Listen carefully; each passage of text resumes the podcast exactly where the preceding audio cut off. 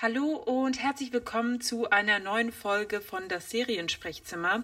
Heute geht es um die neue Serie Constellation, die ab heute auf Apple TV Plus erscheint. Ich hatte die Ehre, mit dem Schauspieler Julian Lohmann zu sprechen und was er gesagt hat, das könnt ihr jetzt hören. Viel Spaß! Genau, dann können wir ja eigentlich direkt starten. Ich, für dich ist es ja bestimmt ja auch zum ersten Mal, äh, dass du Teil einer Serie von Science Fiction bist. Das ist ja vielleicht so ein neues Terrain für dich. Was hat dich an diesem Projekt interessiert? War es das Storytelling? War das Thema? War es die Rolle? Äh, wie bist du dazu gekommen? Um, ähm, also äh, zuallererst mal, es ist natürlich Apple Plus. Das hat mich schon an sich interessiert, weil ich ja Apple Plus als eine, einen sogenannten Boutique-Streamer erfahre. Das heißt also ähm, etwas weniger Angebot als vielleicht andere ähm, so landläufige Streamer, aber dafür sehr ausgewählt und sehr speziell und vor allem im Science-Fiction-Bereich, glaube ich, kann man sagen, ein Spezialist oder sind sie Spezialisten? Den Eindruck habe ich.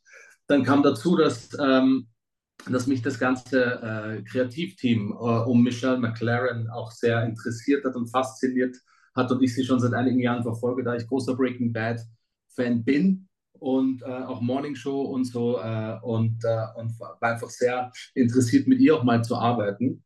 Und Kollegen Jonathan Banks oder Numira Pass äh, sind natürlich auch Gründe, warum das noch interessanter und interessanter wird.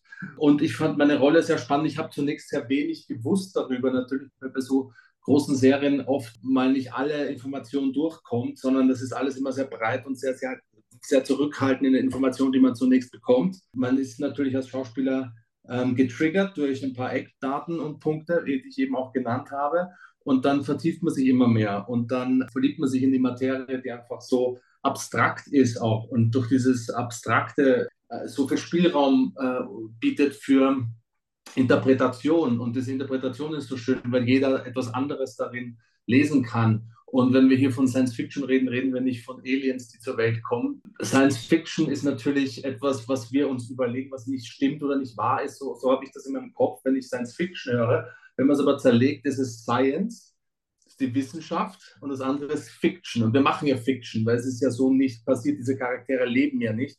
Aber es, äh, also so versuche ich versuch es eher für mich aufzudrösen, dass es Science ist und in einer fiktionalen Serie. Und äh, weil tatsächlich, und da habe ich eben meine Recherchearbeit zur Quantentheorie, die ich, je mehr ich mich vertieft habe, umso weniger kapiert habe, dass jetzt in dem Moment, wo wir hier miteinander sprechen, äh, parallel wir beide auch ein Gespräch haben können, das ein bisschen anders verläuft über ein anderes Projekt. Äh, einfach, dass das möglich ist, dass sich irgendwie äh, da Quantensprünge und quantenphysikalisch was tut. Und das ist noch immer ist nicht schwierig, schwierig zu kapieren für mich. Aber das finde ich eigentlich an sich interessant. Also, dass ich damit sagen will, ist, dass alles, was in dieser Serie verhandelt wird und erzählt wird, tatsächlich auch so passieren kann. Eigentlich, also eigentlich gibt es den Beweis dafür, dass es auch so ist. Also es gibt Parallelrealitäten. Das ist ein, ein also soweit ich das jetzt begriffen habe, auch ein Faktum. Ja.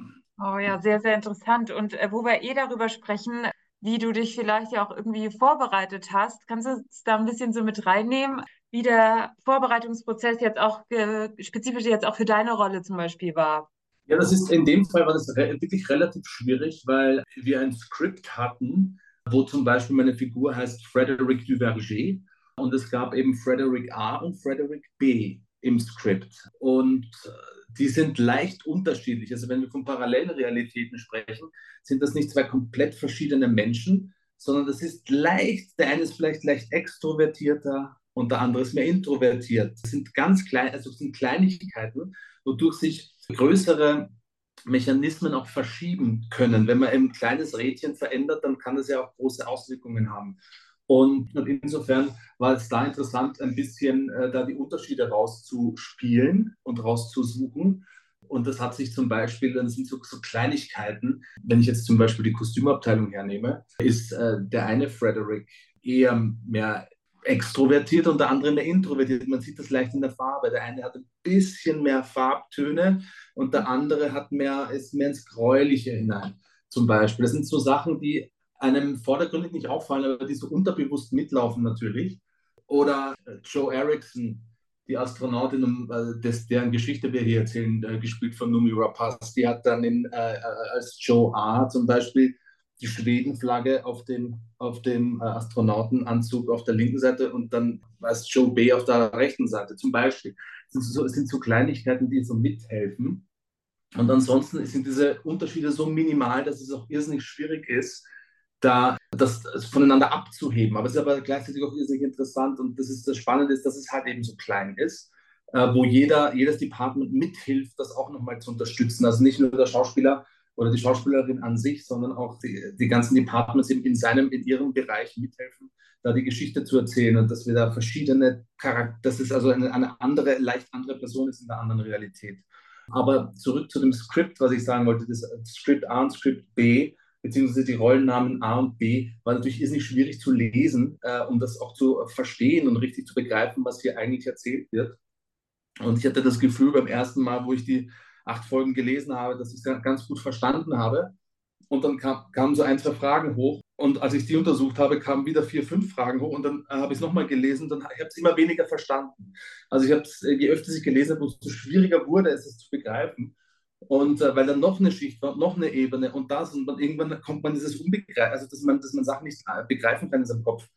Und das ist, glaube ich, das, das ganze Ding mit dieser Quantenphysik, dass es da nicht umsonst die Leute, die das äh, verstehen, auch Nobelpreise bekommen und der Rest irgendwie äh, das annehmen muss, wie es ist, weil, weil man es einfach nicht verstehen kann. Und deswegen das auch, glaube ich, in unserem Gehirn abgespeichert wird als, es ist nicht Realität. Also ich verstehe es nicht, deswegen gibt es auch nicht. Und das macht halt so schwierig. Und ich habe das Gefühl, je mehr ich mich, also rede jetzt nur von mir, mich mit der Materie auseinandergesetzt, umso weniger habe ich kapiert. Aber ich ziehe alle Hüte von diesem Skript, das irrsinnig spannend aufgebaut ist. Peter Hanes äh, war auch, konnte auch auf jede Frage eine Antwort geben. Das war auch, das war ja auch wie ein, wie ein Medium eigentlich, dass der das alles weiß und alles im Kopf hat. Also war eine sehr, sehr spannende Arbeit auf jeden Fall.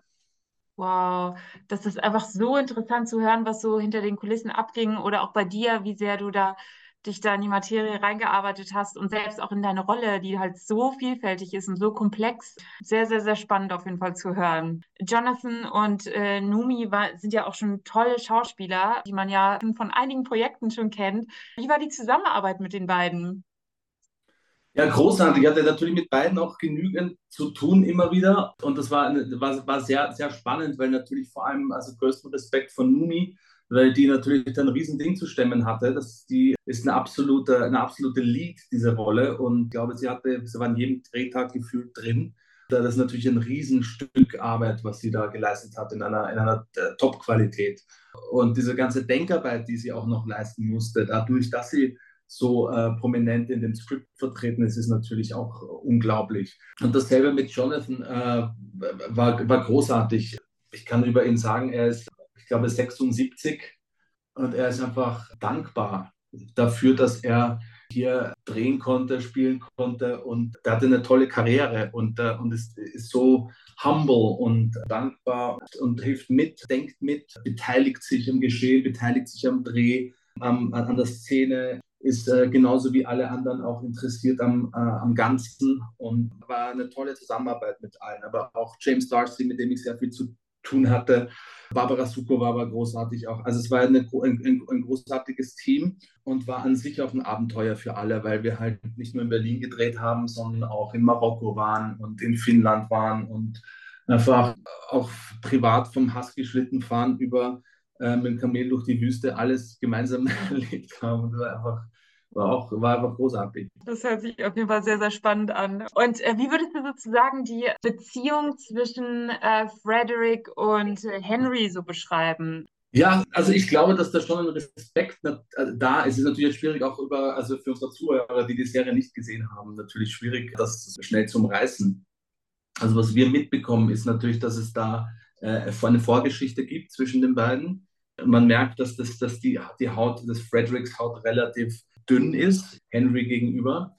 Und ja, wie gesagt, äh, es passieren einige Dinge und diese Beziehung zueinander wird immer wieder auf eine Prüfung, also zu einer, einer Prüfung gestellt. Wie sich das entwickelt, möchte gar nicht so viel. Ich finde es, wie gesagt, schwierig, wenn man das noch gar nicht gesehen hat, dass man da, dass man das aber es ist äh, auf jeden Fall äh, Friction da, also ich sag mal Reibung, ja, und, und das, das ist natürlich immer spannend. Frederick und Joe sind ja auch, finde ich auch sehr spannend, ihre Beziehung. Also für die Zuhörer, die es halt schon gesehen haben, wie würdest du sozusagen die Beziehung zwischen Frederick und Joe beschreiben? Ja, das ist genau der Punkt.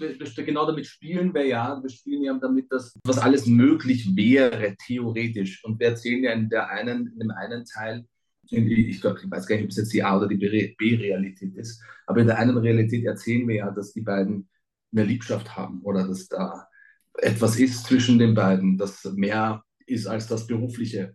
Äh, man muss dazu sagen, Frederick ist in einer in einer Art Machtposition eigentlich Joe gegenüber. Ich spiele ja Frederick, den, äh, den Chef der, der ESA, der European Space Agency, und habe da natürlich diese Astronauten da unter mir, für die ich auch mitverantwortlich bin äh, auf der International Space Station. Und, und das ist natürlich auch, äh, da, da ich nochmal schon so eine Situation, die schon schwierig ist, natürlich mit dem, mit dem, mit dem Chef, der da was mit der, mit der Astronautin hat und so. Und dann passiert etwas und, und scheinbar scheinen sich Realitäten zu verschieben und äh, auf einmal weiß diese Person nichts mehr von dieser Liebschaft und auf einmal ist das ein bisschen geschiftet irgendwie auf eine Seite und dann dadurch wird es auch wieder schwierig. Und in, insofern ist es eigentlich immer eine Suche nach der Wahrheit und eine Suche nach oder eine Art Überprüfung der Situation, der, der Jetzt-Situation. Ist das noch, ist das noch gültig, äh, das Leben, in dem wir gerade sind?